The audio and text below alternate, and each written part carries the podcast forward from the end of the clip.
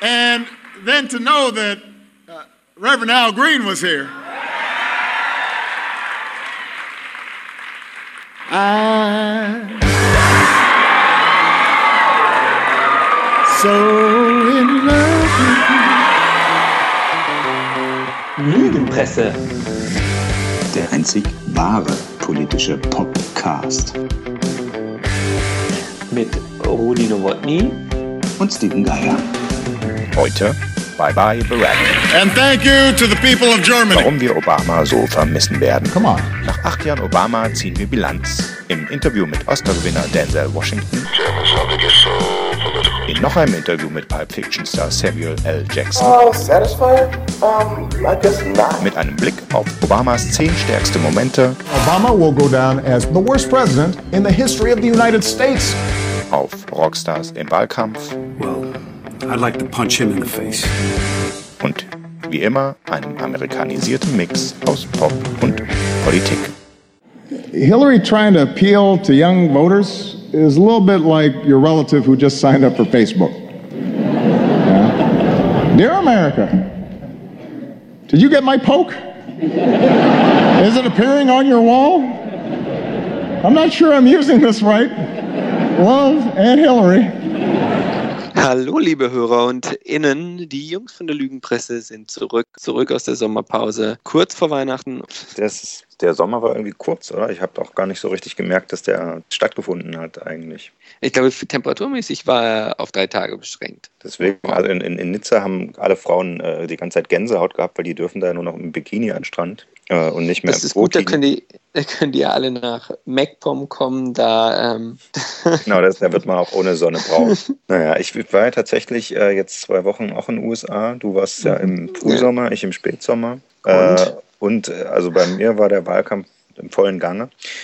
Und gruselig einfach, weil also das Gruselige war wirklich nicht so sehr, was Donald Trump da so erzählt, das haben wir von hier auch mitbekommen, sondern wie das dort in so einem ja, Flow so untergeht und der dort wirklich dann auch irgendwie in den Late-Night-Talkshows auftritt und eigentlich wirklich wie, der nette Onkel von nebenan, der zwar, wenn er woanders spricht, irgendwie ein bisschen peinlich ist, aber auch nett sein kann, trotz aller ähm, äh, Sprüche im Oh, Partybus irgendwie äh, und aller Prahlereien mit sexuellen Übergriffen. Ja, aber erstaunlicherweise hat ihn ja, hat ihn ja vorher nichts geschadet. Also der Rassismus hat ihm nicht geschadet irgendwie. Der, also das, was ihm geschadet hat, ist natürlich furchtbar, aber, ähm, aber eigentlich würde man denken, musst du doch schon, muss, er doch, muss er doch schon viel früher weg sein. Man muss eigentlich gar nicht begründen, warum wir alle noch äh, Obama vermissen werden und jetzt schon vermissen. Und das ist, äh, haben wir uns heute zum Thema gemacht. Ja, Obama als der coolste Präsident in unserer Lebenszeit. Wahrscheinlich als der coolste Präsident überhaupt, oder? Ja, ich, also bisher auf jeden Fall. Also ich schätze, dass Kennedy zu seiner Zeit auch gute Punkte hatte, aber Obama schlägt ihn trotzdem. Aber ja, und Kennedy musste erschossen werden dafür. Also äh, okay, wir müssen jetzt natürlich für ähm, alle super Amerika-kritischen Weltmacht-Hasser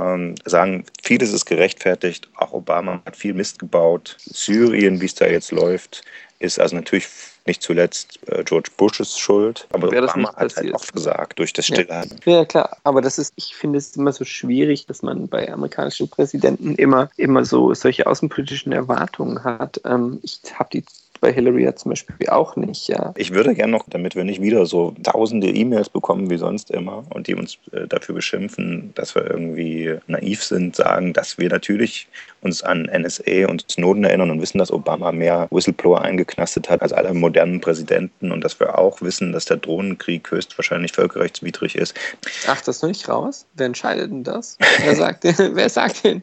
Du oder ich? Ich glaube, Thilo Jung, Thilo Junge, dann warten wir mal ab, der was er zu sagen hat. nein, der versucht das in jeder Bundespressekonferenz äh, festzulegen. Und dann hat es noch irgendwas mit Rammstein zu tun, aber ich, das, die höre ich halt auch nicht, deswegen. Naja. Sollen wir mal Fanny van Dann einspielen stattdessen? Genau, jetzt, jetzt endgültig Obama zuwenden. Vor allen Dingen, wir denken zurück an die, an die, an seine erste große Zeit, nämlich die Zeit, bevor er Präsident geworden ist und er zum, also ich muss, ich glaube ehrlich gesagt, dass er uns so, so tief im Herzen äh, steckt, liegt eigentlich an der Zeit des, des ersten Wahlkampfs und des Popstars Obama. Und wie sagte Bob der Baumeister schon, can we fix it?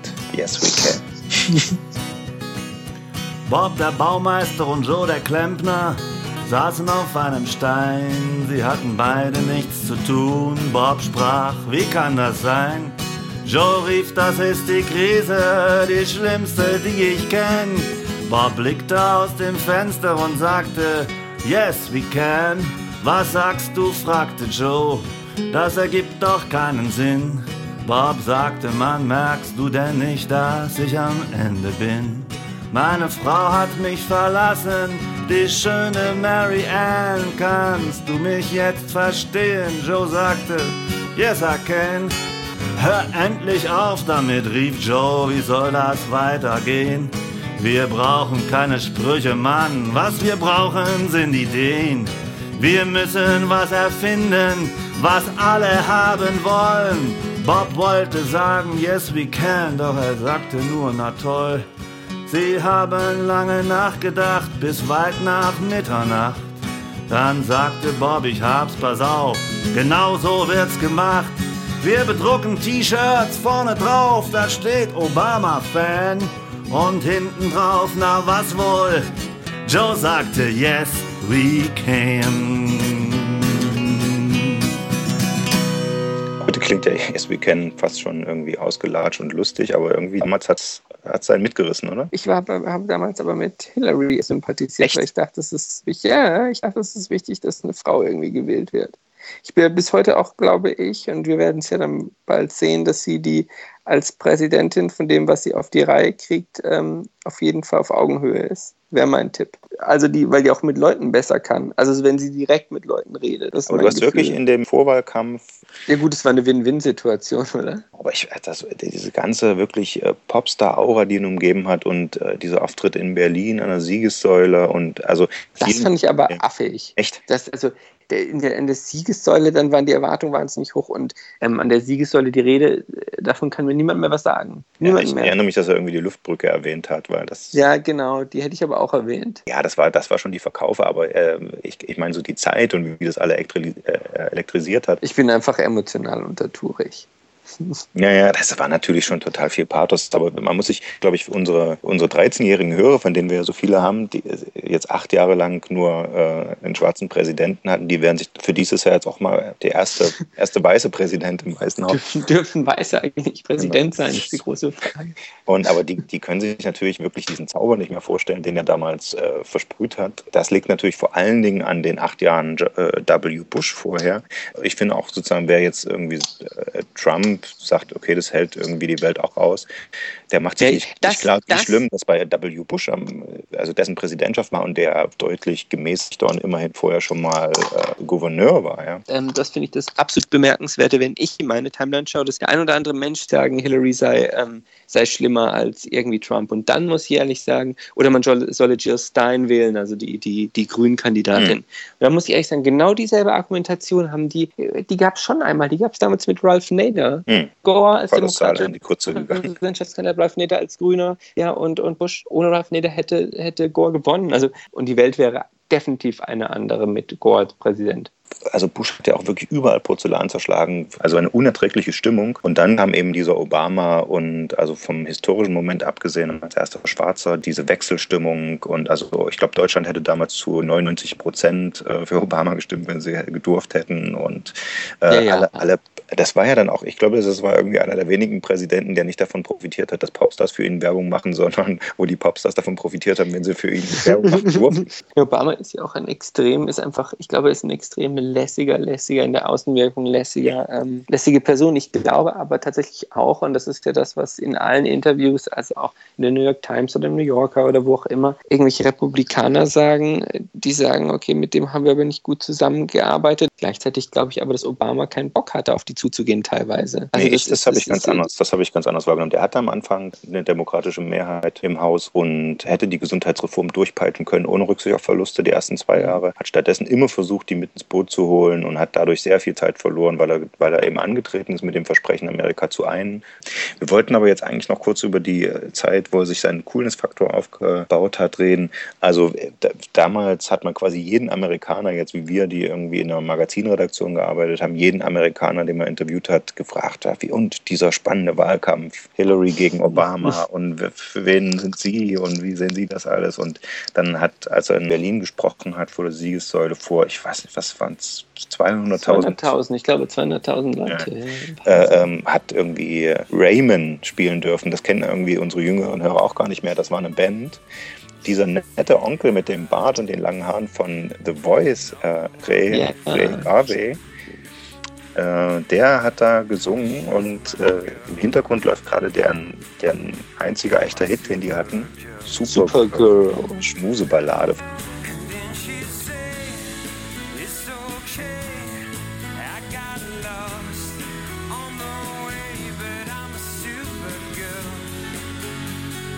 Hätte auch besser zu Hillary Clinton gepasst. ja, Supergirls. Aber der singe Supergirls Can't Fly. Supergirls, ja, und Don't Don't, Fly, Cry. Ja, und der hat ja auch geweint Genau. zwischendurch. Das hätte ihr fast dann doch noch den Wahlsieg, Vorwahlsieg beschert. Naja, wir wollten eigentlich diese Abschiedsfolge für Obama auch machen, weil wir so viele Interviews eben mit diesen Leuten geführt haben, in die wir noch mal reinhören wollten. Allerdings ist das halt acht Jahre später alles nicht mehr aufzutreiben. Aber also, Ray Garvey kann ich sagen, war begeistert. Den habe ich interviewt nach dem, dem Auftritt. Und äh, Garvey sagt, ja, die Obama-Kampagne ist eine riesige Maschine. Obama ist schon gar kein Mensch mehr, sondern wie ein Konzern. Und er wollte seinem Publikum ein gewisses Entertainment bieten und so. Das finde ich sozusagen sehr treffend beobachtet. Ja, also, dass der quasi schon im Vorwahlkampf wirklich alles gesessen hat. Und natürlich auch, was Gabi erzählt hat, er wirkt sehr offen, sehr easy, gar nicht angestrengt. Wirklich den Eindruck vermittelt, sich für uns zu interessieren, uns als Band. Und die Band, natürlich hat sich inzwischen Raymond aufgelöst. Obama hat, war länger Präsident, als es die Band gab. Ja.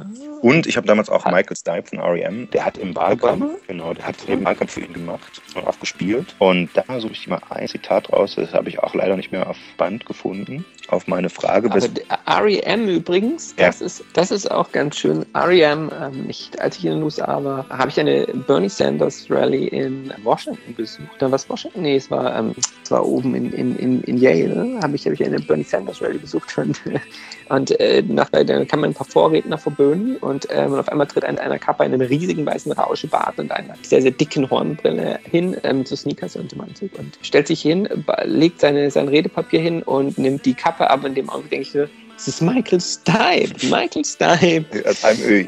als Almöhi hat Werbung für den demokratischen, sozialistischen Opi ähm, Bernie Sanders gemacht. den wir uns natürlich gewünscht hätten als Ja, je, ja. Und Aber das, das spricht auch dafür, dass, äh, dass Stipe ein guter ist und, und im Ja. Hintergrund läuft jetzt die ganze Zeit schon äh, der, der große REM-Hit. äh, Losing My Religion. Ja, die haben natürlich unzählige Hits gehabt, das wissen aber wirklich also schon die 20-Jährigen nicht mehr, aber es war eine Mega-Band. Jedenfalls auf meine Frage, weswegen unterstützen Sie Barack Obama denn, sagt er, er steht für den Wandel, den wir jetzt brauchen und nach dem sich viele Amerikaner sehen. Vor allem ist er kein Berufspolitiker. Das könnte sich im Amt als riesiger Vorteil herausstellen. Er ist ein Außenseiter, der niemandem verpflichtet ist und der nicht jedem Abgeordneten, Politiker und Lobbyisten in Washington einen Gefallen schuldet. Ich habe unsere Politiker satt, ich habe den Sumpf von Washington satt und ich denke, mein Land misstraut jedem, der Washington repräsentiert. Das war seine, sein Plädoyer Aber doch Obama und genau, genau, derselbe, derselbe Quark, den man heute für, für Trump hört. Aber Eins zu eins. wir fanden es damals überzeugend und das hat mich echt auch schon mehrmals ins, ins Grübeln gebracht. Ist es jetzt einfach wirklich äh, die rechte Antwort auf äh, den, den sozusagen den linken Hype äh, auf Obama, ja, und dieses, dieser Mythos, endlich kommt mal jemand, der frischen Wind reinbringt, waren wir damals die, die Trump-Heads von, Nee. na, du ja nicht, du warst ja für Hillary. Ich war für Hillary, ich bin Ich- immer fürs Establishment, ich bin ja auch bei der Zeit, ja. Ja, naja, aber es ist, deswegen wollte ich das nochmal kurz zitieren, auch wenn wir das nicht mehr da haben. Wir hören jetzt gleich nach der nächsten Musik äh, noch ein paar Interviews rein, die wir noch gefunden haben. Und bis dahin hören wir Will I Am, der sich damals mit etlichen Musikern und Schauspielern zusammengetan hat. Also der, der Schwarze von Black, Black Eyed Peas, Das ja. der erste Schwarze beim Black Eyed Peas. Und hat unter die, die große Obama-Rede, ich glaube, oder unter zwei Reden, die Convention Speech und unter ein paar andere Wahlkampfreden von ihm äh, Musik gelegt, Teile mitgesungen von der Rede, Schauspieler rezitieren lassen. Ist eigentlich ein ganz putziges Stück. Und ich glaube, dass es Obama wirklich keinen einzigen neuen Wähler hinzugebracht hat, aber dafür Will I Am mit beschert hat. Aber the times they are changing und das ist Will I Am und Co. mit Yes, We Can. It was a creed written into the founding documents that declared the destiny of a nation. Yes, we can. It was whispered by slaves and abolitionists as they blazed the trail toward freedom. Yes, we can. Yes, we can. It was sung. It was sung by immigrants as they struck out to the shore, pioneers, pushed westward against uh, unforgiving wilderness. Oh, Yes, we can. Oh, yes, we can. It was the call of workers organized, women who reached for the balance. A president who chose the moon as our new frontier, And the king who took us to the mountaintop pointed the way to the promised land. Yes, we can to justice and equality. Yes, we can. Yes, we can. Yes, we can. Oh. Yes, we can. Yes, we Oh, Yes, we can.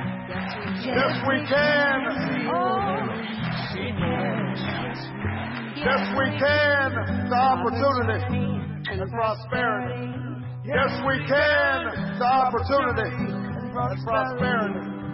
Yes, we can heal this nation. Heal this nation. Yes, we can repair this world.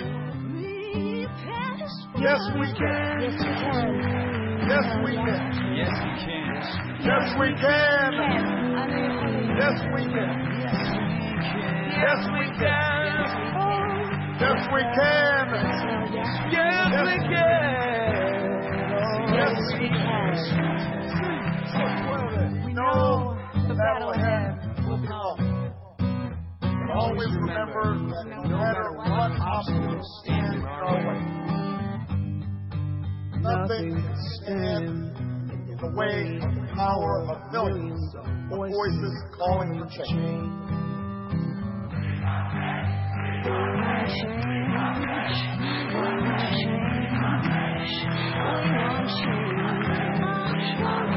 We have been told we cannot do this by a chorus of steps.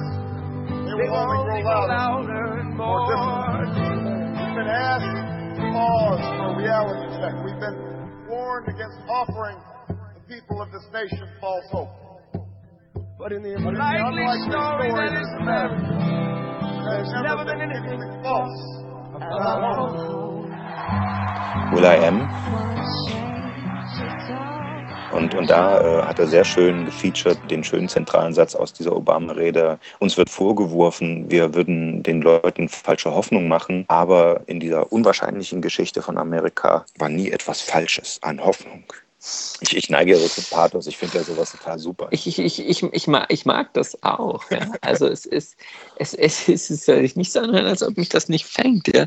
Ich finde, ich finde das in, in, in Deutschland, oder beziehungsweise dass die Politik ähm, den Pathos den Falschen überlässt. Warum? Also wenn du natürlich die komischen Pegidas, die Leute, die haben kein Problem, sich beim Pathos zu bedienen. Und das ist natürlich schon so ein kleines Feuerchen, mit dem, an dem sie sich wärmen können. Und, ähm, und das Ja. Feuerchen hast du bei Merkel natürlich nicht. Ja? Jedenfalls, ähm, da denke ich mir jetzt auch, ja gut, falsche Hoffnung ist, man kann etliche Punkte nennen, die so, die unter dem Stichwort falsche Hoffnung laufen. Ja, dazu gehört eben Guantanamo sollte relativ schnell zu sein. Aber ich. das, aber das, aber da würde ich, in Guantanamo habe ich auch gedacht vor der Sendung. Da dachte ich, okay, das ist doch das typische Beispiel für der Versuch, mit den Republikanern gemeinsam Guantanamo zuzumachen, äh, komplett geblockt zu werden und dann ähm, danach von der Linken dafür runtergemacht Ja, zu ja, das werden, stimmt, dass das er Guantanamo nicht zumacht. Kann, man könnte vielleicht an der, ausgerechnet an der Steuer, so einer Tax Policy, könnte man rummäkeln, Ja, dass ja. die immer noch ungerecht ist. Und da muss ich auch sagen, das finde ich halt erstaunlich. Davon höre ich gar nicht so viel. Naja, wir wollten jetzt eigentlich, ich wollte jetzt gar nicht schon wieder so ernst werden, sondern wir waren beim schönen Will I Am und ähm, das ist für uns die Überleitung zu unserer beliebten Rubrik. Ein Lied vorsingen. Da da di da da. Ein Lied vorsingen. Da da da da da da da. Das politische. Das politische. Das politische. Das politische Lied. Hätte ich mitsingen müssen, ne? Dann wäre es besser geworden. Das politische Lied. Musik im, im Wahlkampf ist natürlich ein mega alter Hut. Das äh, zieht wirklich jede noch so äh, hinterwäldlerische Käseblatt und Nachrichtenagentur jedes Jahr aus, aus dem Hut. Besonders beliebt immer diese lustigen Geschichten über, ähm, äh, wenn sich Musiker beschweren, dass ihre Ja, Songs dass die, ja, das ist, ist sehr, sehr, sehr, sehr schön. Ich finde es erstaunlich, dass die, dass da vorher nicht jeder, also jedes Bierzelt klärt eigentlich die GEMA ab. Und dass eine Kampagne vorher nicht fragt, finde ich bemerkenswert. richtig krass finde ich ja zum Beispiel, wenn, wenn so Leute wie Ronald Reagan äh, Springsteens Born in the USA spielen, in völliger Ignoranz, um was es da geht. Ja, dass es ein, ein quasi ein Amerika-kritisches Lied ist und darum, dass Amerika seine, seine Vietnam-Veteranen scheiße behandelt und ausgerechnet die Republikaner stellen sich hier einen Stampfrock, born in die USA. Yippie. Ich meine, nicht ganz anders war es ja, als äh, die CDU nach dem letzten Wahlsieg Tage wie dieser. Fantastisch. Das, das, das Hübsche war ja auch, also die Szene mit, mit den Deutschlandfähnchen war großartig. wem Groll die Deutschlandfahne weggenommen hat. Ja, war reißen sich mal zusammen. Wunderbar. Groll. Und danach hat sie ja, der, der hat Campino dem Spiegel erzählt, danach hat sie ja Campino dem angerufen und sich dafür entschuldigt. Sie habe gehört, dass er das nicht so toll fand, dass Volker Kauder äh, Tage wie dieser schief mitgesungen hat. Und Campino sagt, ja, er ruft das Kanzleramt bei ihm an und sagt, ja, die Kanzlerin will Sie sprechen. Ja, hallo, Herr Campino. Entschuldigung. Und äh, weil wir vorhin gerade bei, bei REM waren, äh, Trump hat ja auch schon seinen äh, ersten Rüffler bekommen. Der hat natürlich stumpf It's the End of the World as we know it äh, von REM als Wahlkampfmusik benutzt. Und Michael Stipe hat gleich getwittert, äh, diese, ja, ich habe es jetzt nicht vor mir, diese Clowns, die äh, irgendwie unsere Musik missbrauchen, die sollen gefälligst irgendwie, er hat Schimpfwörter verwendet. Also ja, die man nicht im Radio sagen sollte. ich meine, man muss auch wirklich sagen, eigentlich ist die Auswahl äh, wahrscheinlich von Trump selbst gepickt, äh, weil er äh, ist ja sein bester Berater und einziger, wie er immer sagt. Äh, ist ja super. Einmal, it's the end of the world as we know it. Das stimmt auf jeden Fall, wenn Trump gewinnt. And I feel fine. Ja, das so geht das Lied. Und ähm, der Mills, ich glaube, der Gitarrist von ihm früher hat äh, getwittert, ehrlich gesagt, gibt auch, auch sich darüber zu beschweren, dass die das angesetzt haben, gibt dem Orange Clown, wie er geschrieben hat, äh, schon wieder mehr Aufmerksamkeit, als er ihm eigentlich gönnt und so. Ja, das sind so die, die, die Fälle, wo äh, die Musiker sich darüber beschweren. Bei Obama gab es aber auch den Fall, dass viele so Rapper äh, und eben die schwarze Community Wahlkampfsongs äh, für ihn gemacht hat, äh, die das Obama-Kampagnenteam wiederum nicht so toll fand. Ja, Ludacris, äh, der, der Rapper hat Obama is here, eine große Vorwahlkampfhymne schon, wo er irgendwie Hillary schl mit schlimmen Wörtern beschimpft. Hillary hated on you, so that bitch is irrelevant. Better yet, put me in office. Make me a vice president. Hillary hated on you, so that bitch is irrelevant. Now Jesse talking slick and apologizing for what? If you said it, then you meant it how you want it. Had a gut. Ich finde es, ich finde das aber, das, da geht es ja viel tiefer, wenn Obama sich gegen sowas hat. Und das ist ja, das ist ja genau, und, und da, und das da führt eine direkte Linie zu Trump hin, die Angst, als übermäßig schwarzer Präsident wahrgenommen zu werden, nicht als Präsident für alle. Die spielt ja immer mit. Also er hat ja auch Kanye West gerügt, der, als er Taylor Swift, den, der, der quasi der Heidi der Popmusik, ja, diesen, diesen Award damals entrissen hat bei den MTV Awards. Ähm, und ähm, Das schon, ist- das na, das ist- das ist die Dialektik. panisch Angst hatten. Ja. Es ist ja. Dialektik. Der erste schwarze Präsident kann natürlich am wenigsten für die Schwarzen tun. Ist ja ist, ist einfach Ja, so. Und äh, den Frieden mit, mit China äh, strebt Nixon an. Und äh, die, Ja. die Agenda 2010 kommt von Rot-Grün. Zehn ein Sozialdemokrat gemacht, ja. Genau so läuft es eben. Das ist halt Dialektik. Naja. Darüber haben wir übrigens äh, der geschätzte Kollege Martin Scholz, viele Grüße, und ich mit Samuel L. Jackson gesprochen, Januar 2013, kurz vor der zweiten Amtseinführung. Ich Mhm. glaube, ich muss Samuel L. Jackson nicht vorstellen, oder? Er ist äh, Pulp Fiction, Hm. Django Unchained, der alte. Nein. Und außerdem seit, seit Thriller musst du Samuel Jackson nicht mehr vorstellen. Also es war wirklich ein intensives Interview, weil er null Bock drauf hatte. Aber er hat ihn eben in beiden, hat Obama in beiden Wahlkämpfen unterstützt, sodass wir ihn fragen mussten, ja, ziehen Sie mal bitte Bilanz der ersten Amtszeit und blicken Sie mal mit uns auf die zweite. Was erwarten Sie von Obama? Und er hat zwischen widerwillig und Angry Black Men geantwortet. Da hören wir doch mal rein. Wissen Sie schon, wo Sie am 20. Januar sein werden?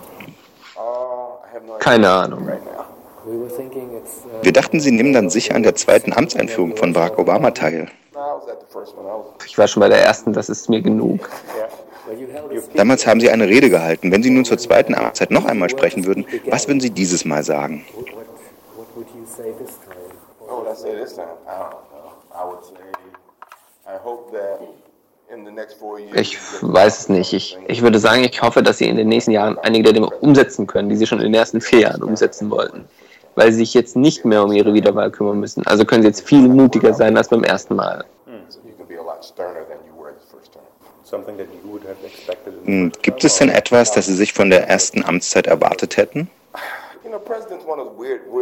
Präsident ist einfach einer dieser verrückten Jobs, die du zuerst unbedingt willst. Und wenn du ihn kriegst und vorher nicht gerade Vizepräsident warst, hast du echt keine Ahnung, was dich erwartet.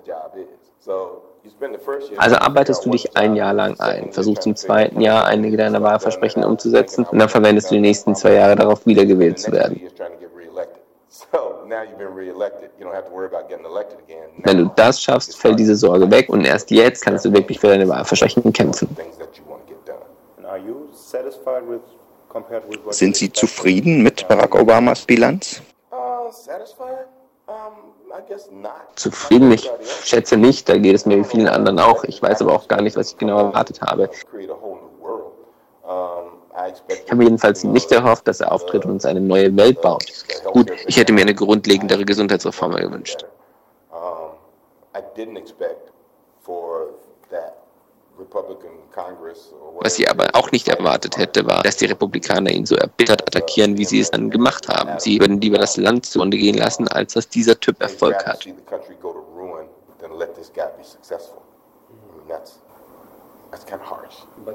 Sie haben sich ja sehr intensiv als Wahlkampfhelfer für Obama engagiert.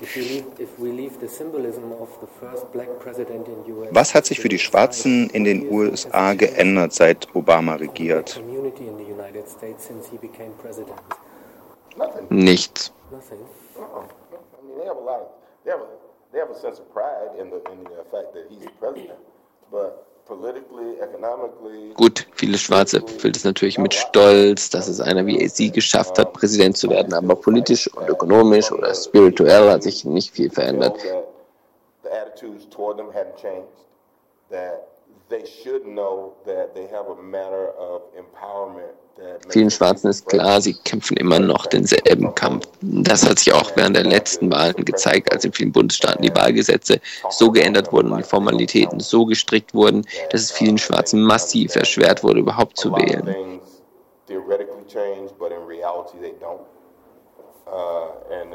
Viele Dinge mögen sich in Theorie geändert haben, aber in der Realität nicht. Die Schwarzen müssen so wachsam sein, wie sie es vorher waren. Das klingt sehr enttäuschend.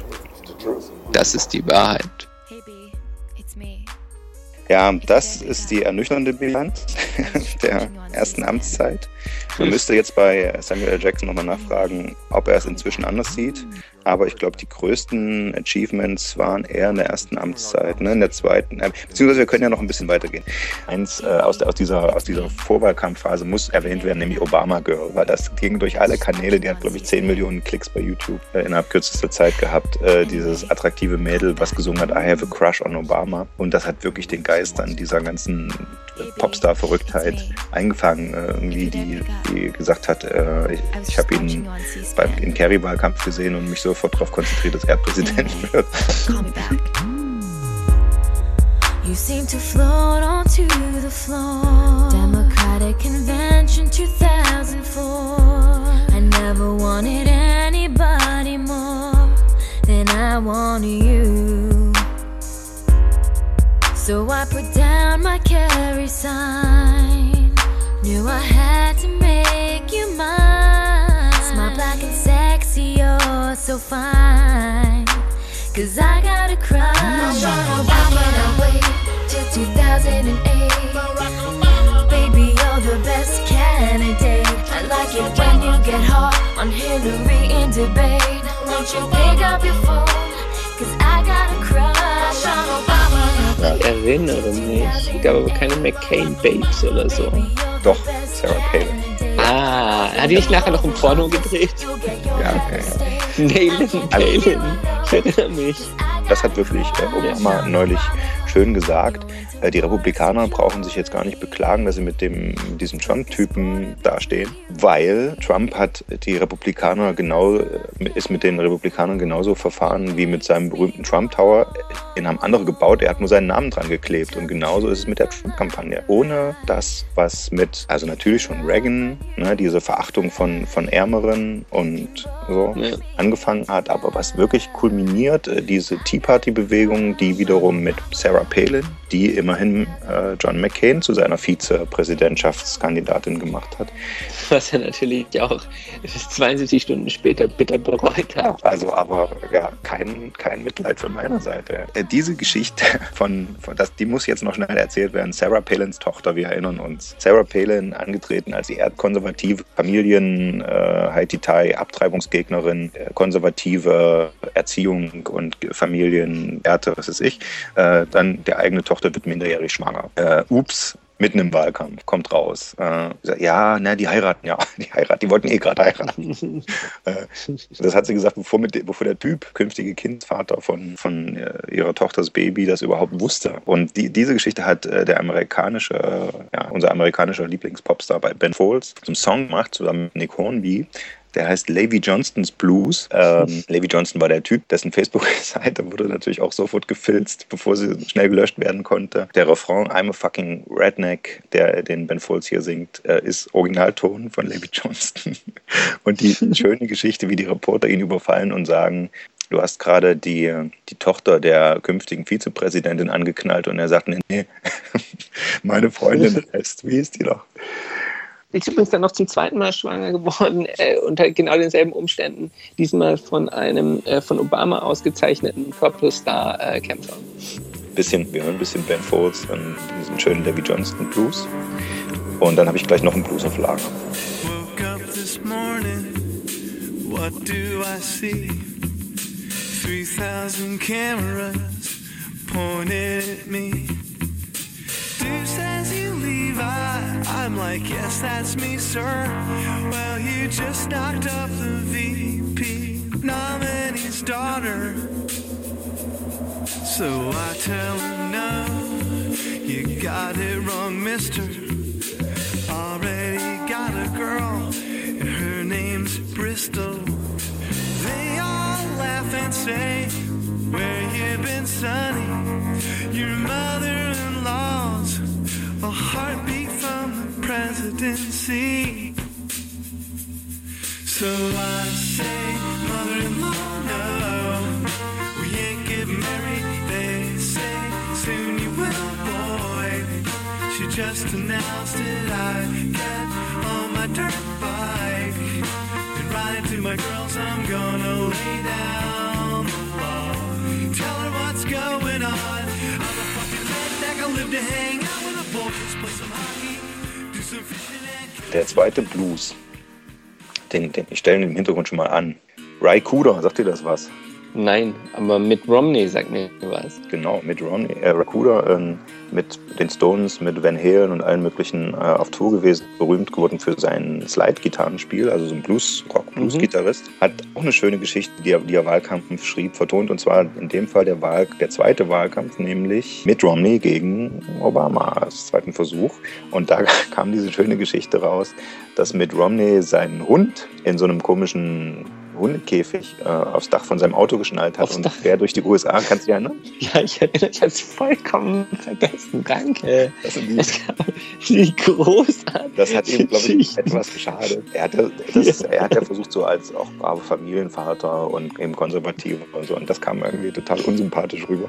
Und Ray Cooder hat quasi äh, einen Matt Romney Blues, weil der Hund hieß Matt, aus der Perspektive des Hundes geschrieben, der Obamas Konkurrenten aufs Dach geschnallt wurde. Auch so ein Wahlkampfsong, wo wir nicht wissen, ob der Obama wirklich genutzt hat, aber hört sich schön an, bitteschön. Now, boss Mitt Romney went for a ride. Pulled up on the highway side. Tied me down up on the roof. Boss, I hollered, woof, woof, woof. Don't look right, don't seem right. Hot in the day, cold all night. Where I'm going, I just don't know. Podog's got to bottle up and go. Well, he had a ride, sure enough ride. He really had a ride. Not in the front, neither back. Up on the roof like a cotton sack. Wuff, wuff, wuff. Jetzt vielleicht noch kurz mh, die Songs des aktuellen Wahlkampfs. Also Obama ist sich treu geblieben, hat bei seiner Abschiedsrede gerade beim Demokratischen Parteitag den gleichen, die gleiche Einmarschmusik benutzt wie all die Jahre wie seit 2007, nämlich U2, City of Blinding Lights. Genau. Wir wissen nicht so genau warum. Ja, ah, es ist sehr emotional und ähm, Pathos. Wir hatten es ja vorher davon. Genau, es, es, geht wahrscheinlich um die Emotionen und nicht so sehr um den Text. Also ich habe es nicht rausgefunden, was, warum das seine Einzugsmusik ist, aber Can you see the beauty inside of me? Ja, das kann das. auch sein. Oder, oder hier um, I'm getting ready to leave the ground. Das war ja, ja. damals quasi abzusehen. Bono war super stolz, sagt er, dass, dass sie da bei seiner Amtseinführung vom Weißen Haus spielen durften oder vom Lincoln Memorial.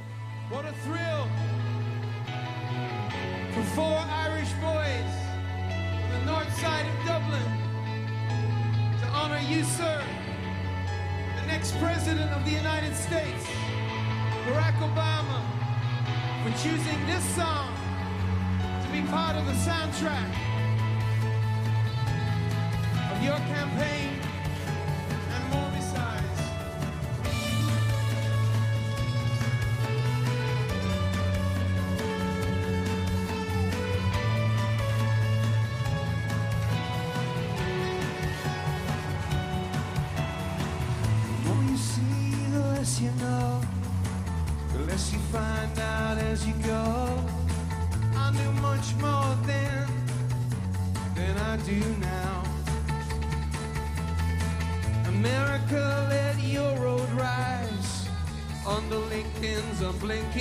eyes. They were advertising in the skies for people like you, Joe Biden. And I miss you when you're not around. And America's getting ready to leave the Mensch, hier die kleinen irischen Jungs. Die armen kleinen Iren. Ja, du dürfen beim, wenn der erste schwarze Präsident gewählt wird, ihr Lied vortragen. Donald Trump würde wahrscheinlich sagen, it's a disaster. Wrong. Very, Aber- bad, very bad choice. Was hat Donald Trump eigentlich gespielt bei seiner. Das ist der tatsächliche Witz. Äh, nach, der hat nach seiner Acceptance Speech, das immer was Positives. Hier, the free, all right now.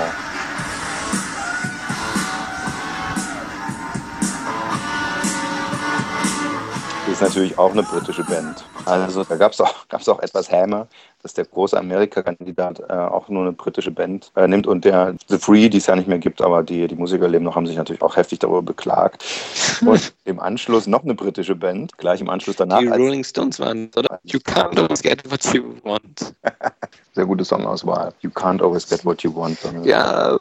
Liebe, liebe Wähler, wählt mich. Mein Motto ist You can't always get what you want. Verlass war auf Hillary, die tatsächlich eine amerikanische Musikerin ausgewählt hat, wie sie es gehört. Kennst du es? Let's build a better tomorrow for our beloved children and our beloved country. And when we do, America will be greater than ever. Thank you, and may God bless you and the United States of America.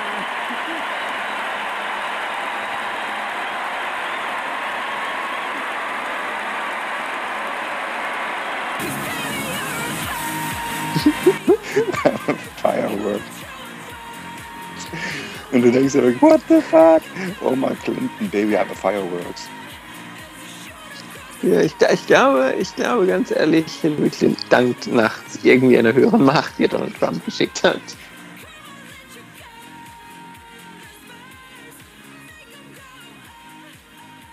Und was äh, äh, läuft das jetzt äh, live über den Sender? Ja, natürlich. Zwei, drei, vier. Zehn. Zehn. Und eins. Ja, das finde ich wunderbar. Das ist diesmal äh, unsere beliebte Rubrik mit Obama. Obamas zehn stärksten Momente und einer, der noch fehlt. Das ist nicht unsere Liste, sondern das haben wir uns ein bisschen zusammengeklaut aus anderen Listen, die ähm, Obama wie Stephen Force sagte, in ihrem Popstar-Status und sogar noch in seiner Eigenschaft als Politiker begleitet haben. Ja, wie langweilig. Und Aber ich wollte, ja. dass es auch Ja. repräsentativ ist. Das sind halt wirklich von, wie, wie vom Telegraph in, aus London und von der Washington Post, wichtigsten Momente seiner Präsidentschaft und von denen machen wir jetzt einen Top 10. Ja. Kurz und schmerzlos. Dann mal los. Ich nehme als Platz 10 aus all den Listen die Deutschlandbesuche. Du hast ja vorher schon eh den, den besten etwas madig gemacht, ja, im Juli 2008. äh, danach wurde es eigentlich leider nicht besser. Also im Mhm. Juni 2013 war er nochmal in Berlin und hat hinter so einer schusssicheren Scheibe am Brandenburger Tor, durfte er endlich Ah, und diese Rede gehalten, nur für amerikanische Schüler und Journalisten. Da, das, da sprühte nicht mehr so richtig der Funke, ehrlich gesagt. nee, Dann Schloss Elmau, G7-Gipfel. Da gab es diese schönen Bilder vom Schloss, aber ansonsten abgeschirmt von der Öffentlichkeit. Und da konnte ich, konnte ich dann auch wirklich die Kritiker ein bisschen verstehen, die dann sagten, das, ist, das sind hier die Weltmächte, die ah, Mhm. pf, äh, googelt euch selbst. Ja? Wie Donald Trump sagen würde, don't, don't read the papers, read it in India. Internet. nee, das war jetzt Schwarzenegger, ist egal. Und der letzte äh, Deutschlandbesuch Obamas, da habe ich ihn auch tatsächlich äh, in so, äh, Blumenwurf Echt? her äh, erlebt. Ja, ich war mit im Saal, als er seine Europarede gehalten hat in Hannover, of all places. daran, dann Vorher- erinnere ich mich ehrlich gesagt nicht mehr. ja, da war vorher diese, das war zur, zur Hannover Messe, diese Mhm. weltgrößte Industriemesse, USA, Gastland, und vorher riesige Anti-TTIP-Demo. Das Mhm. so ist dann die Freundschaft irgendwie von Berlin 2008 bis Hannover 2016 abgekühlt. Äh, da war dann wirklich das Gesicht des bösen TTIP und also es gab immer noch Fans, die an der, an der Straße standen und in, in Ohnmacht gefallen sind, aber das lag in Hannover wahrscheinlich eher an, an den Volkswagen-Dieseln, die da rumgefahren sind. Ja, also äh, für Platz 10 reich, reichen die Deutschland. Ja, und, und, und Nummer 9, okay, dann nehme ich mir jetzt Nummer 9, dann würde ich ähm, sagen, Nummer 9 ist vielleicht sogar auf eine Art die Wahlsiegrede. Weil die Wahlsiegrede war ja nicht mehr so wild. Das war ein Moment, in dem quasi erwartet wurde, dass er was Wahnsinniges sagt und, ähm, und er hat einfach die Erwartung erfüllt. Die Nacht war Wahnsinn. Aber die Hm. Rede selber war irgendwie, die war, die war schon sehr Das war staatsmännisch doch und dieses, so. war das die, es gibt nicht, äh, es gibt nicht ein schwarzes und ein weißes Amerika, es gibt nur the United States of America, war das nicht die? Ja, und auch das ist ja eigentlich geklaut aus, aus der 2004-Rede, die ich ganz, ganz weit setz, hinsetzen würde, weil er sagt, there are no blue states, there are no red states, there are only the United States of America. Ah, okay. Naja, das Ja. ist, äh, wen kopieren, wenn nicht sich selbst, wenn man Obama ist? Platz Ach, 8. ja. ja, du bist dran. Also, dann sagen wir gleich noch ein Achievement aus der zweiten Amtszeit, sich mit Kuba versöhnt. Da kommt der europäische Blick, dass das nicht ausreichend gewürdigt wird. Platz 7.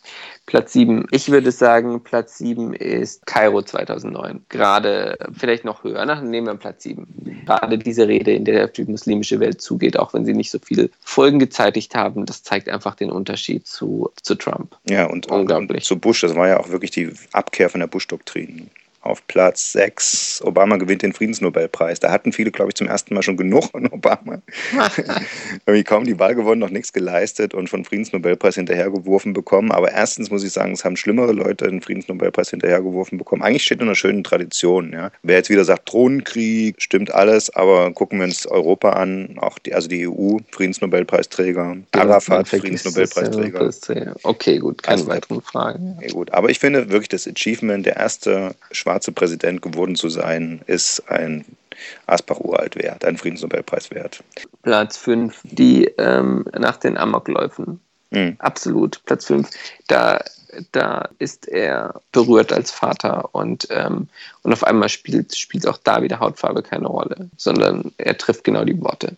Und da hat er sich, glaube ich, das ist auch typisch zweite Amtszeit getraut, ähm, also nach dem Sandy Hook-Massaker zum Beispiel, Mhm. wo es wirklich viele Kinder getroffen hat, in der Schule war das, äh, wirklich zu sagen, fuck you, amerikanische Mehrheit. Sagt, okay, wenn Amerika sich entschieden hat, so leben zu wollen, so, so Merkel will, sondern es ist nicht mehr mein Land. Also wirklich gesagt, äh, so geht's nicht weiter und das ist eigentlich peinlich für die zivilisierte Welt. Und das ist natürlich was, was also äh, ja, wo ein Präsident wirklich vielen da schwer auf die Füße tritt. Eine, einer dieser Momente nach den Amokläufen war ja wirklich zwei starke Reden dazu gehalten hat und dann passiert in Charleston 2015 das nächste dieser Art und Obama nimmt einfach nur noch an einer Messe teil, äh, einer Gedenkmesse. Äh, ich glaube, das war auch eine schwarze Community äh, schwer Mhm. Ja, ja. betroffen ne, in Charleston. Und er nimmt und singt Amazing Grace, anstatt, anstatt eine Rede zu halten. Ja, mein vier. Achso, ich.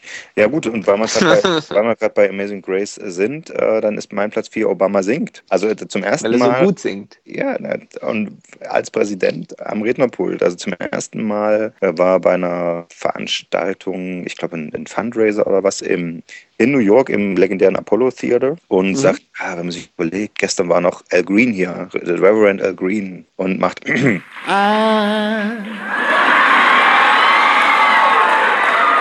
so in love with you. ähm, das war das erste Mal, dass er wirklich mal alle äh, umgehauen hat, gesagt, das ist halt doch einfach eine coole Sau. Ja. Daraufhin hat ihn dann, ich glaube, BB King Ist er gleich, definitiv. BB King gleich festgenagelt, als er eine Blues-Session mit Mhm. Rolling Stones und allen möglichen Leuten im Weißen Haus hatte. Und Obama nimmt das Mikro und sagt, ja, vielen Dank, Gäste, das war sehr schön. Und, und äh, dieser große alte Herr des Blues äh, äh, sagt, ja, was, heißt hier Dankeschön, wir haben nicht erwartet, dass Sie mitsingen und spielen extra für ihn Sweet Home Chicago und Obama kann sich nicht entziehen und als Präsident im Weißen Haus singt er mit den schwarzen Jungs den Blues. So much. Amazing evening. Thank you. God bless you all. We were, we were trying to get you to help us sing that. Yeah. Because I heard you. Come on. I heard you singing Al Green. So you done started something. You got to keep it up now.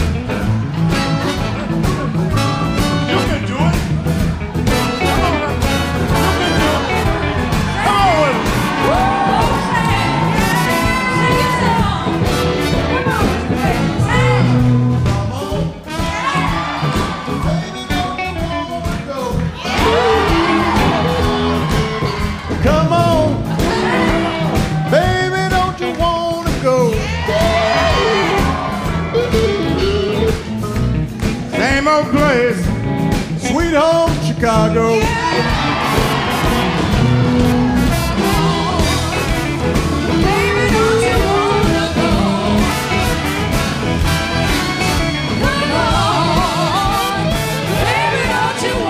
Mein Platz 4. Platz 3 würde ich sagen, ist die Keynote Speech. Ähm, die, ich glaube, die politische Rede der letzten, vielleicht seit Kennedy, also in, der, in dieser Länge. Also er, er, er kommt ans Rednerpult bei der Kerry-Nominierung 2004, ist noch unbekannt weitestgehend und fängt mit dieser Wahnsinnsstimme, die er hat, an, die Vision zu entwerfen, also sein eigenes Leben zu ähm, entwickeln und mit, mit der Geschichte der Vereinigten Staaten zu verweben. Und das ist, das ist echt Obama at its best. Also als Redner, weil du hast diese Intelligenz und du hast diese Stimme und du hast diese Geschichte und es kommt halt alles zusammen. Und in dem Augenblick, jetzt höre ich mich an wie das Obama Girl. Denkst du, ich will eigentlich gar nicht, dass dieser grauhaarige ähm, Ketchup-Ehemann oder denkst du, er muss nicht, denn dann macht doch den anderen da. Nummer zwei. Ja, dann würde ich sagen, äh, der, der Supreme Court bestätigt die Ehe für alle, die Gay Marriage, weil das er das Gesetz Ja. gemacht hat, war wackelig. Also jedenfalls musste das oberste Verfassungsgericht Ja. zustimmen. Und es war irgendwie die Frage, war, dürfen einzelne Staaten diese, diese Bundesregelung trotzdem noch brechen? Und das Supreme Court sagt, völlig überraschend, weil da drei zu zwei äh, Konservative gegen Liberale sind, sagt völlig überraschend, ja, das Weiße Haus erstrahlt in Regenbogenfarben. Auf einen Schlag ist Amerika wieder vorn dran, was Sozialpolitik angeht. Keine Ahnung, ob das Platz zwei gemessen an den anderen Sachen ist, aber gut genug. Doch, würde ich, würde ich fast sagen, weil es, natürlich eine riesen, ein, ein, ein Riesenkampf bis zum gewissen Grad beendet oder ein, ein Ding darstellt. Und das ist ja irgendwie, das hätte man doch vor zehn Jahren hätte, hätte sich das niemand getraut oder das gedacht, das ist der Untergang oder so. dann Also Platz eins sage ich die Gesundheitsreform. Das hört sich total absurd an ähm, aus europäischer Sicht, aber Ja, das sind die Geschichtsbücher. das ist ja eine Reform, an der, der, das ist definitiv für die Geschichtsbücher. Das ist, das ist sowas wie, ähm, das ist, das ist Roosevelt-Style schon von der Größe her mit dem New Deal, ja, muss man sagen. Gut ab. Gut, 10 und 1 heißt so, weil eine Sache fehlt, die wir gerne drin sehen würden. Also äh, deswegen, was in der Liste fehlt, ist, dass Obama nach den Wahlen noch mal so auftritt wie jetzt im Wahlkampf und sich also wirklich aufs, aufs Berauschendste über Donald Trump lustig macht. Hat er auch schon äh, zum ersten Mal gemacht, vor einigen Jahren beim White House Correspondence Dinner, wo der Präsident traditionell, also jeder Präsident bisher eine witzige Rede hält, also so ein fast schon Comedy-Rede. Und das war das Jahr, Trump war dabei, es war Trumps Einstieg in die Politik. Er hat nämlich diese berühmte Birther-Bewegung angeführt und immer wieder ge gesagt, nein, Obama ist in Afrika geboren, der dürfte gar nicht Präsident sein. Äh, also schon absolut den Ton seiner gesamten Kandidatur angeschlagen. Und Obama stellt sich hin und wir hören äh, mal parallel rein. Tonight, for the first time, I am releasing my official birth video. Und sagt, okay, um jetzt endlich diese Gerüchte zur Ruhe zu legen, habe ich nicht nur meine Geburtsurkunde veröffentlicht, sondern heute Abend zeige ich Ihnen auch mein Geburtsvideo. und wir gucken mal rein. Dann sieht man verwackelte Bilder und dann sieht man die Geburtsszene aus König der Löwen. ja, der Affe hebt den Löwen in, in die Luft. Und die Tiere Afrikas verneigen sich. Also Trump hat, war so blamiert und man hat sie natürlich auch so angesehen, weil er natürlich null cool ist bei sowas. Ähm, wir wünschen uns so einen Moment auch für nach der Präsidentschaft zu machen. Ja, bitte. Es fehlt noch die große Bilanz zu unserem tränenreichen Abschied von The Coolest President Ever. Die darf Mr. Denzel Washington ziehen, Oscar-Preisträger für Training Day, glaube ich, überhaupt das eines der bekanntesten Gesichter Hollywoods zurzeit. Wir haben ihn gesprochen schon während der zweiten Amtszeit Obamas erneut äh, unser, unser beider Freund und Kollege Martin Scholz und mhm. ich in Berlin. Auch aus dem Grund, ähm, dass Denzel Washington zentraler Wahlkampfhelfer in beiden Kampagnen war. Er hat äh, die Inauguration quasi mit moderiert, der erste. Und darauf sprechen wir ihn gleich zu Beginn mal an und danach reden wir ein bisschen über Obamas Bilanz. Mr. Washington, we'd like to talk a bit about your relationship with the current US president. At his inauguration, you held a speech. Mr. Washington, Sie sprachen bei Obamas Amtseinführung. Die Fotos, auf denen er Sie danach umarmt, gingen um die Welt. Was geht Ihnen durch den Kopf, wenn Sie heute diese Bilder sehen? Crowd and, and watching as everybody did. Mhm. I was just wondering how you felt on that day. With Well, it's it's unbelievable. You know, when you think of the history of America, you know, I am an ex. Es ist immer noch ein bisschen ein unbeschreibliches Gefühl, auch wenn das jetzt ein bisschen seltsam klingen mag. Ich hatte in dem Moment die Geschichte Amerikas vor Augen. Ich bin ein Ex-Sklave, meine Vorfahren wurden gegen ihren Willen in dieses Land gebracht. Dann zu erleben, wie der erste schwarze Präsident ins Weiße Haus einzieht, war sehr bewegend. And I've seen Barack Obama, had a chance to touch them and talk to them and you smile, and so to me, it's a great honor. You know, he he asked me to come to speak. at the Lincoln Memorial. Obama bat mich, zu seiner Amtseinführung zu kommen, vor dem Lincoln Memorial zu sprechen. Das war eine sehr große Ehre für mich. I've seen him twice since I went to the White House. I work with the Boys and Girls Clubs of America. So I, I, I go with them to the White House. And I'm sitting in the Oval Office, President of the United States, you know, talking about basketball. You know, it's mm-hmm. like. Only? No, not only, but, the, but it wasn't like we're going to sit down and solve the problems of the free world. You know, that's, mm-hmm. that's not, you know. Hang on, the red phone is ringing. Yeah, yeah, yeah, that's right. That's right. I'm busy. In Ihrer Rede sagten Sie, Amerika stehe großen Herausforderungen gegenüber, aber Zitat, wir kommen zusammen voller Optimismus und Hoffnung, geformt durch die Erfahrung, mit schwierigen Zeiten umzugehen und, am Ende gestärkt daraus hervorzugehen als Nation und als Volk. Heute sind selbst einige Befürworter von Obama enttäuscht, weil er viele seiner Versprechen nicht umsetzen konnte. Sie auch? Well, it's a difficult job because Es ist für ihn extrem schwer, ein gespaltenes Land zu ein und wieder voranzubringen, wenn er keinerlei Kooperation vom Kongress erwarten kann. Die republikanische Mehrheit hat von Anfang an offen gesagt, wir werden es uns zur Aufgabe machen, alles zu blockieren, was er umzusetzen versucht. Die Republikaner unten mit seinem Programm wird er nie die Wirtschaft wieder in Gang bringen, doch die Arbeitslosigkeit ist überwunden. Aber für viele Menschen bleibt die wirtschaftliche Lage angespannt. Da muss ich Ihnen jetzt da hier in Europa nichts erklären. Es sind harte Zeiten. America, Europe, you know. And Does this crisis explain the, the aggressive atmosphere? Erklärt die Erfahrung der Wirtschaftskrise in den USA auch die sehr aggressive Stimmung in der US-Politik? so-. Uh, So habe ich mir das auch immer erklärt. Aber neulich sah ich auch einen interessanten Bericht auf CNN über eine neue Aufteilung der Wahlbezirke. Um ihre Wiederwahl zu sichern, organisieren viele Politiker die Wahlbezirke neu und zwar so, dass möglichst viele Bürger, die einer Partei anhängen, in einem Bezirk zusammengefasst werden. Das führt aber zu einer immer stärkeren Polarisierung. Es entstehen neue Bezirke, die oft stark nach rechts, andere, die nach links gerückt sind. So kommt es vor, dass Politiker, die in lokale Ämter, aber auch in den Kongress gewählt werden, entweder sehr weit rechts oder sehr weit links stehen und viele von ihnen sind fest entschlossen, nicht mit der Gegenseite zusammenzuarbeiten. Zurzeit haben wir eine Blockade. Es gibt keinen Geist des Kompromisses mehr. Und dann sagen sie, der Präsident ist schuld. Ihr Kollege Morgan Freeman meint, der Rassismus in den USA habe nach Obamas Wahl noch zugenommen, weil als direkte Reaktion darauf Bewegungen wie die Tea Party entstanden, die Hass und Rassismus in gesellschaftlichen Debatten wieder salonfähig gemacht haben. Teilen Sie diese Ansicht? And Freeman said it made it worse because of all the hatred from the Tea Party and they want to get him out and it divided the country more. Would you? I think more like your child that young people now, black and white, can realize the Ich denke da eher an die Perspektive unserer Kinder. Sie wachsen ja jetzt unter einem schwarzen Präsidenten auf und stellen sich nicht mehr die Frage, ob das etwas Außergewöhnliches ist.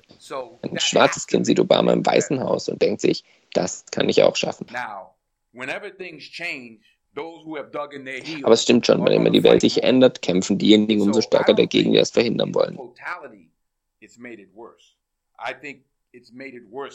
Insgesamt gesehen hat sich die. Situation aber nicht verschlimmert. Sie ist schlimmer geworden für die Sturköpfe und ewig Gestrigen. you know. And this isn't even radical change. It's just a black man as president. You know, the first time a black man became quarterback in the NFL, there was outrage, outrage from those who are used to the old way. Maybe those people have dug in or more, but I don't think your son or my children or 10 year olds, I think it's that. I think, I think they're realizing Martin Luther King's dream. Black kids, white Aber unsere Kinder leben jetzt Martin Luther Kings Traum. Schwarze und weiße Kinder leben zusammen. They're the future, Und sie sind doch die Zukunft. Nicht die alten Säcke, nicht die Tea Party, nicht die alte Linke und ich auch nicht. They're the future. My four children now all can vote. Alle meine vier Kinder können jetzt wählen und sie unterscheiden sich sehr von meiner Generation. Inwiefern? They've grown up Meine Kinder sind in einer Welt aufgewachsen, in der schwarz und weiß zusammenleben. Sie haben weiße Freunde, braune Freunde, gelbe Freunde. Für sie ist das selbstverständlicher, als das für mich in meiner Kindheit war. Glauben Sie, dass das die Mehrheit der Amerikaner auch so sieht, wenn im Herbst der neue Präsident gewählt wird? Doesn't matter if they are or not. It's going to change whether they're aware of it or not. Es ist völlig egal, ob die Mehrheit das auch so sieht oder nicht. Die Veränderung kommt, so oder so. Das Boot hat den Hafen noch längst verlassen. Du kannst entweder einsteigen oder an Land bleiben. Aber dann bleibst du zurück. Denzel Washington spricht versöhnliche Worte zum Abschluss und wir können uns nur anschließen. Man könnte noch viele, viele Stunden podcasten darüber, warum wir Obama alle vermissen werden, trotz der Fehler, die er gemacht hat. Aber all die Coolness, das wird uns niemand in irgendeinem Nein. je wiederbringen.